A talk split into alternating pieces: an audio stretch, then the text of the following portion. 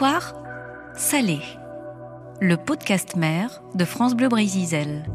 C'est l'histoire d'une goélette aux plusieurs vies que je vous invite à découvrir dans ce nouveau numéro d'Histoire salée. Donc là, c'est une histoire qui commence en Belgique, qui continue en Bretagne, après on, on va en Méditerranée, au Liban, en, euh, en Égypte, on revient via la Grèce, Toulon. C'est pas fini. hein. Ça, c'est sûr que c'est pas fini. Pendant huit ans, Ramin a mené des recherches sur ce bateau. Cet artiste embarque régulièrement à bord des bateaux de la Marine nationale pour apporter des témoignages visuels ou artistiques. Il se présente comme chercheur de sens et confiseur d'histoire marine. C'est dans son atelier à Brest que je suis allé le rencontrer. Histoire salée, épisode 4. Notre-Dame d'Etel, la goélette oubliée. Nous sommes dans les rues de Brest et on va pousser euh, la porte de l'atelier de Ramin. Il a bien fait les choses, il a mis un panneau enregistrement en cours fermé pour l'après-midi, merci.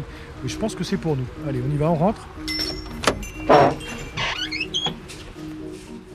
Bonjour Ramin. Salut Jérôme, bienvenue. Bah, Merci, ça fait plaisir Ouais. de voir ce bel atelier très coloré. La couleur, c'est la vie. Hein.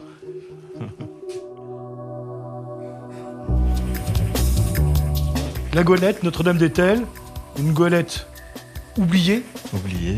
mais dont on va se souvenir grâce à toi, à ton travail, à tes recherches. C'était euh, le, vraiment le but de remettre le nom euh, et la physionomie de ce bateau sur les étagères de l'histoire.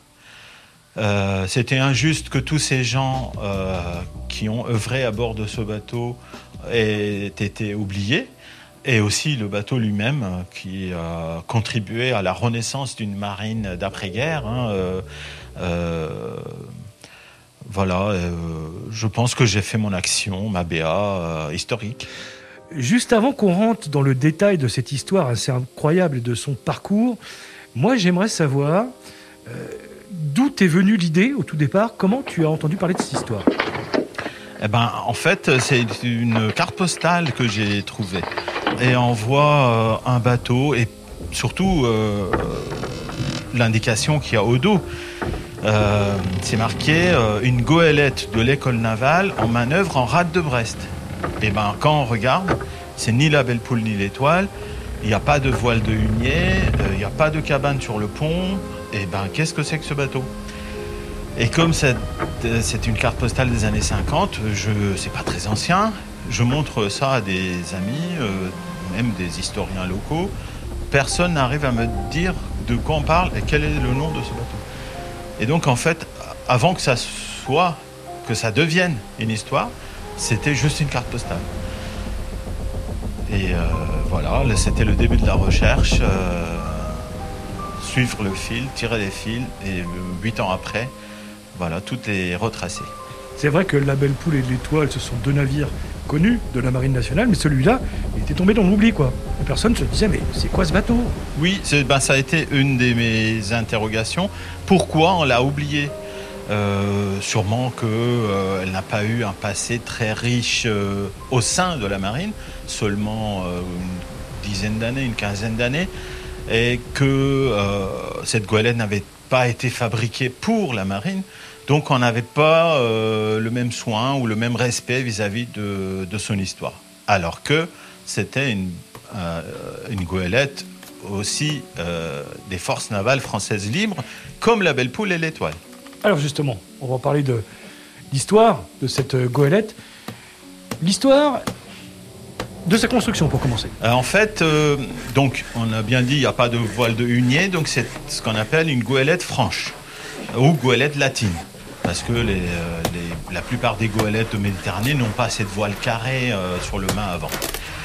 Un équipage de 5 personnes, donc euh, facilement manœuvrable, un bateau très solide et euh, euh, pas très compliqué, construite en Belgique, mise à l'eau en 1919 pour but de servir un peu le, le bateau hôtel du large pour les pilotes qui embarquaient avec leur literie, leur nourriture et qui séjournaient à bord.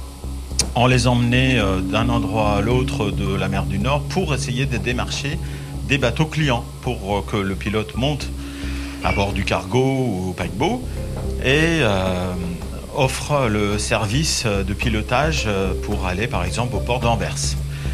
Et donc voilà, une vie courte finalement parce que de 1919 à 1922, elle n'a pas beaucoup servi. Et rapidement, on a commencé à construire les bateaux motorisés performants pour gagner les marchés, évidemment.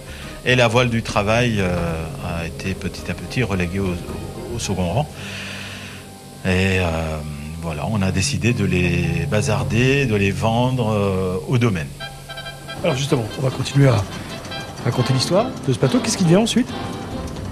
Euh, La réputation de ces bateaux-là était donc portée auprès de tout le monde maritime parce que très bien construit, du bois exotique.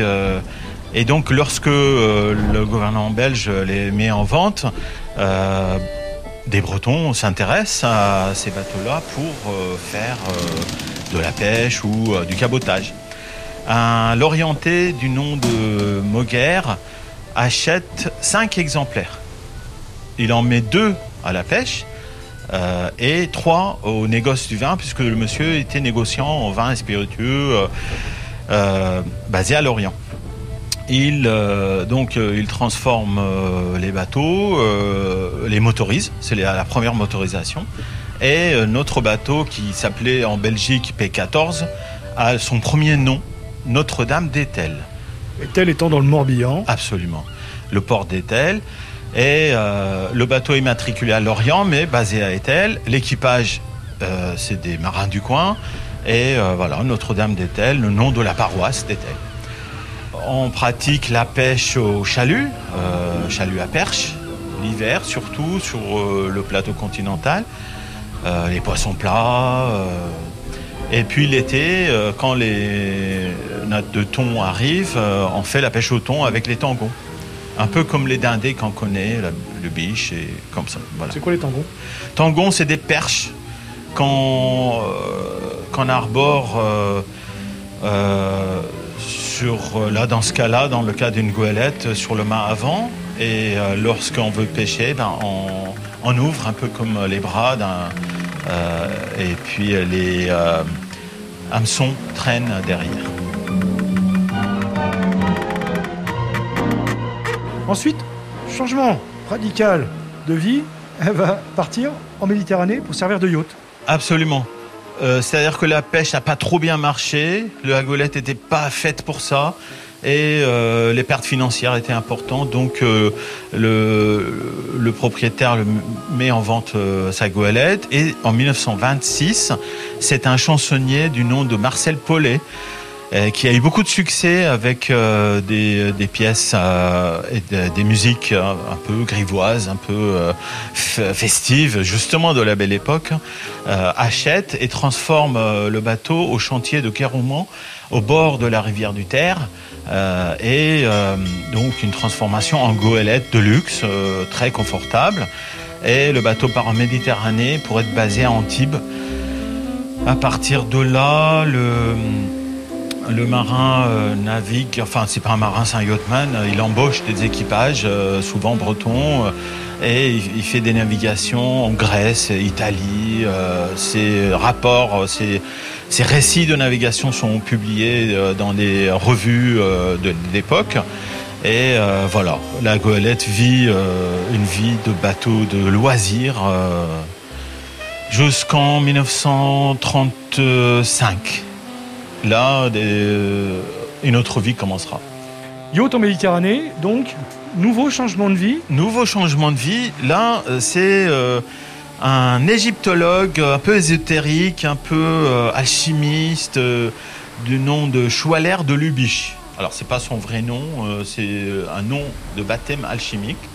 René de Aubier, de son nom d'état civil et qui l'achète et il fait des navigations en Méditerranée. Et ce monsieur-là était à la recherche de la substance magique euh, qui se trouvait dans les verres de couleur rouge des vitraux des cathédrales d'Europe.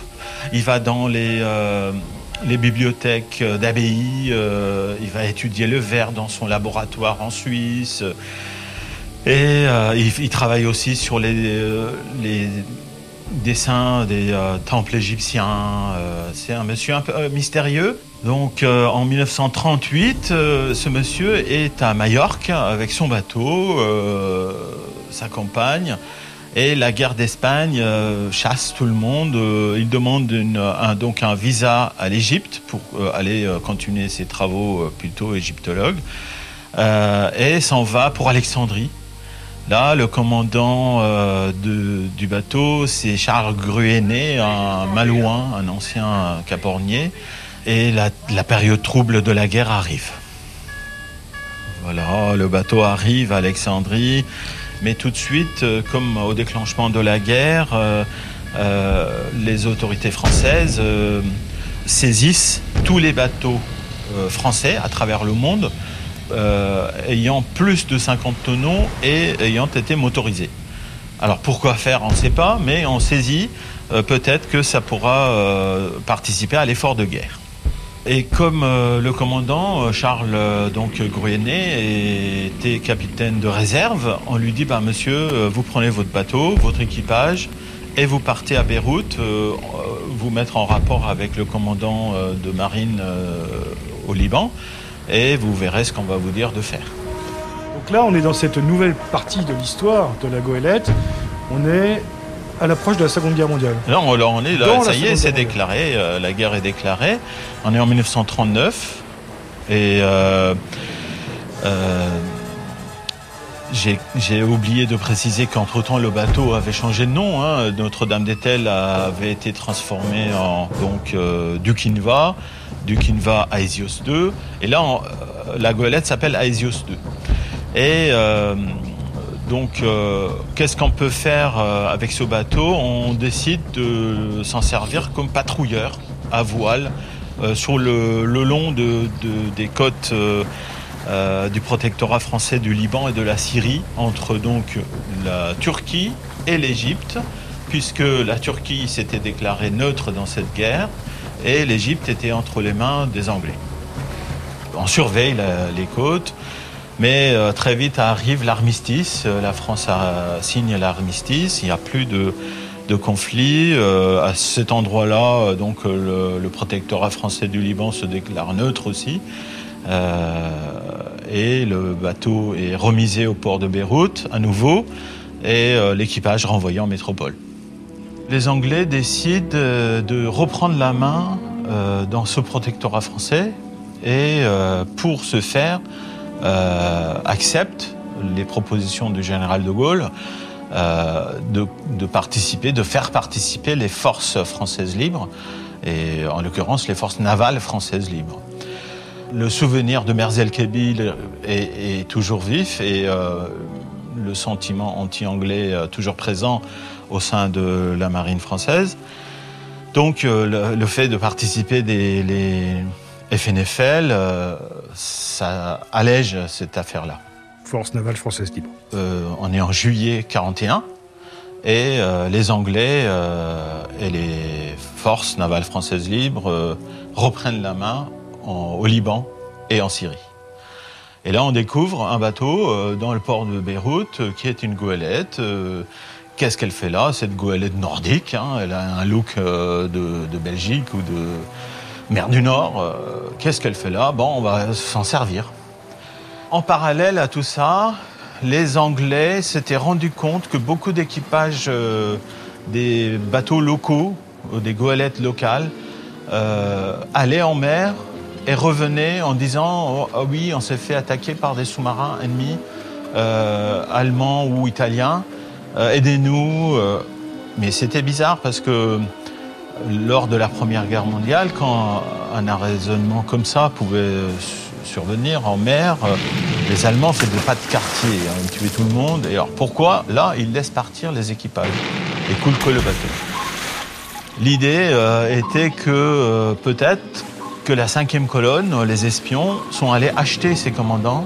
On leur a dit, euh, tenez, euh, de l'argent pour votre bateau, vous remplissez des vivres, vous allez à tel point en mer, vous attendez, un sous-marin fera surface, vous donnez les vivres, vous re- repartez dans votre annexe et vous laissez le sous-marin faire couler votre bateau.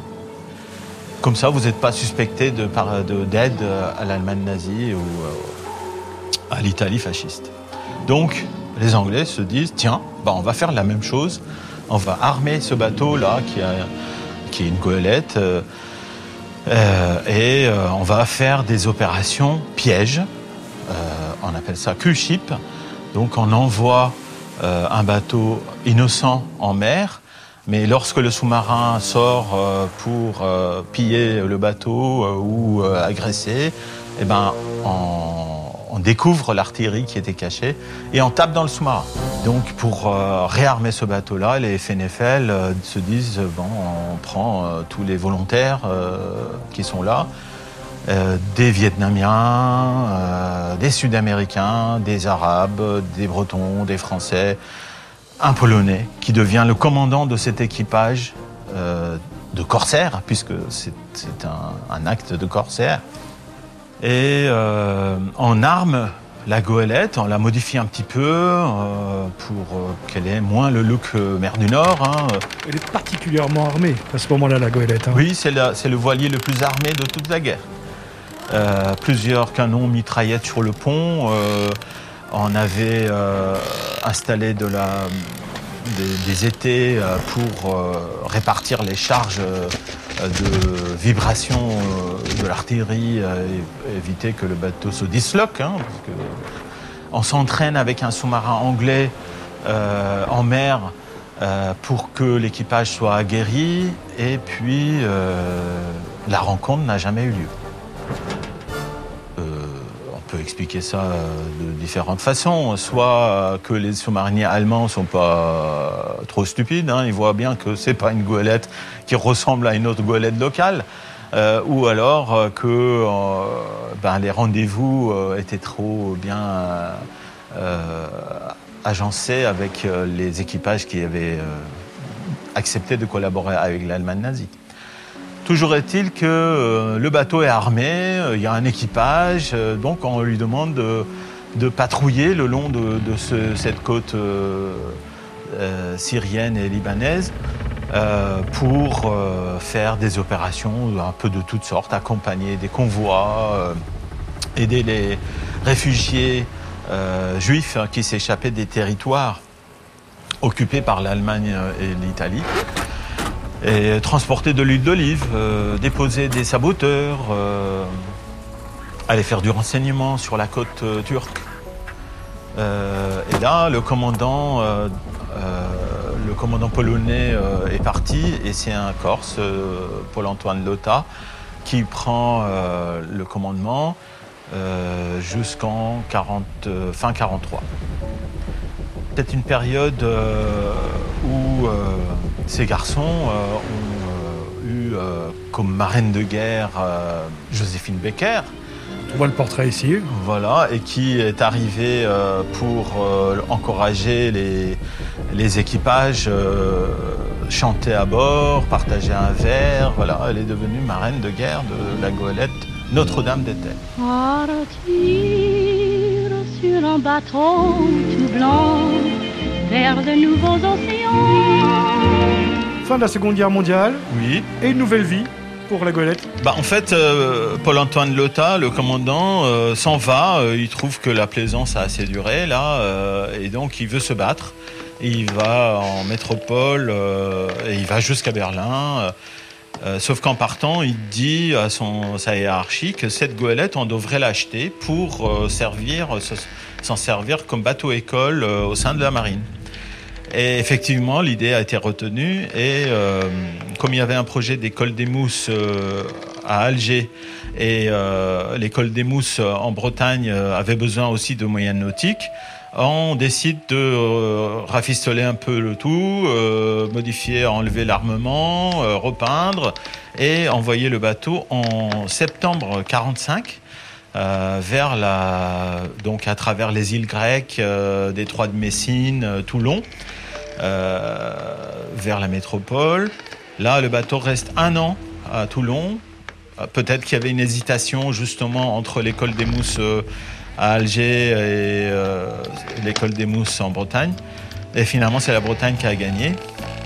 euh, en septembre 40, euh, en juin 46, le bateau prend la direction de euh, euh, Casablanca et de Casablanca vers Brest en compagnie d'un patrouilleur, euh, commandant Bory, et arrive directement à Loctudi où l'école des mousses avait euh, été délocalisée puisque à Brest tout était détruit. Donc tu dis qu'il est dans le sud du Finistère. Sud Finistère, absolument. Là, il y avait un château, euh, euh, château de Dourdy, et qui était inoccupé. On l'a transformé avec un petit marina. et le bateau, la goélette, était au coffre, entre le Tudi et le Tudi. Euh, C'est-à-dire au coffre. au coffre, c'est un, donc c'est une bouée mouillée en plein milieu de la rivière et euh, pour que les, euh, les élèves puissent partir en navigation, on venait en, en canot de la côte jusqu'au bateau et puis on partait, on mettait les voiles. Mais souvent les navigations, c'était guère euh, plus loin que les Glénans, euh, Sud Finistère, en gros. Et voilà, le bateau reste là un an, mais les conditions de conservation sont pas idéales. Là, le bateau est trop exposé, un bateau en bois qui est tout le temps au mouillage, on peut pas entretenir, tout ça, c'est pas bon. Donc, on décide de, le, de remplacer la goélette avec deux anciens chasseurs de mines. Et euh, Notre-Dame-d'Étel arrive à Brest en 47. Nouvelle aventure pour le Notre-Dame de Tel. Nouvelle aventure, euh, puisque là, entre-temps, euh, la Belle Poule et l'Étoile étaient revenus de- d'Angleterre aussi. Navire de la Marine nationale. Absolument. Et euh, servait au sein de l'école navale, qui était dans des baraquements euh, à l'Envéoc. Et euh, le Notre-Dame-d'Étel est affecté à l'école des manœuvriers Tourville. Pourquoi Tourville? Parce que pendant longtemps, euh, la marine a utilisé les anciens bateaux comme euh, salle de classe, euh, réfectoire, euh, dortoir. et là, c'est le Tourville qui a été transformé avec un ou deux autres bateaux à côté. Ça, ça s'appelait le groupe d'école Tourville. Et donc là, le moyen nautique, le moyen de formation en mer, c'était euh, euh, Notre-Dame-d'Étel. On a la trace de deux, trois navigations de concert des trois goélettes ensemble, mais dans L'étoile, la Belle Poule et le Notre-Dame. Mais en gros, l'étoile et la belle poule naviguaient ensemble, puisque affectés à l'école euh, navale. Et bon, dans la marine, on, on mélange pas les torchons et les serviettes. hein, euh. Là, les manœuvriers euh, euh, étaient euh, en- naviguaient seuls euh, à bord de Notre-Dame-d'Étel. Euh, leur programme était surtout la rade de Brest d'ailleurs, et sortait pas trop. Euh, là, euh, la goélette sert euh, une dizaine d'années donc euh, à, l'école de, de. Euh, L'hiver et l'été, comme l'école est fermée, on prête l'équipage et le bateau à des scouts marins. Donc les scouts marins euh, qui viennent avec leur formateur, euh, l'aumônier, euh, les, euh, la nourriture. On embarque à bord euh, donc euh, du bateau pour des navigations de une semaine à 15 jours maximum. Et euh, là, euh, c'est pareil, c'est des navigations en rade de Brest et de temps en temps euh, à l'extérieur, euh, en mer, mais euh, comme le bateau commence à être vieux, on ne prend pas trop de risques. Et puis on arrive tout doucement en 54 hein, où un décret ministériel dit qu'il faut vérifier l'état de sécurité de tous les navires au service de la marine. On met en cale sèche, on vérifie, ah, le bois est pourri, euh, les vibrations de la Deuxième Guerre mondiale n'ont pas fait du bien, euh, et donc il faudra euh, faire de gros travaux qu'on évalue à l'équivalent de deux, deux, dindés euh, tonniers, par exemple, qu'on pourrait acheter euh, dans le quartier maritime de Groix. euh, bon, ça vaut pas le coup. Et donc, on, décide de la condamnation du bateau. Sauf qu'il n'y a pas d'argent pour en, euh, acheter un autre bateau de rechange. Donc, on fait durer. On fait durer et euh, la date de 54 reste dans beaucoup de documents. Mais on sait que le bateau, malgré sa condamnation, a navigué pra- pratiquement deux ans après. Et euh, il y a des marqueurs comme ça de photos euh, où on peut analyser l'arrière-plan. Et on voit bien que par exemple tel bateau est là en arrière-plan. Donc c'est pas 54 on est en 56 voilà et puis euh, on décide de, récupérer ce qui est récupérable sur le bateau l'armature les instruments le moteur j'ai trouvé la trace d'un des mâts au camp de scoutisme de Levallois-Perret sur l'île de la Jatte offert par la marine à, au Scout de France pour hisser le pavillon. Alors, la fin du bateau, on décide de le, de le vendre au domaine, surtout pour le cuivre de la coque. Le cuivre de la coque qui peut euh, représenter une euh, valeur à la revente pour la fonte. Hein. Et le bois, euh, il est pourri, donc il ne sert à rien à part euh, être utilisé dans les hauts fourneaux. Mais cette vente, je n'ai jamais trouvé de traces. Donc je pense que le bateau a fini sa vie dans un coin d'arrière-port de Brest, en train de pourrir, euh, comme on fait en Bretagne, on, laisse mourir les bateaux de leur belle mort avec le, le, les éléments euh, qui se chargent de la destruction.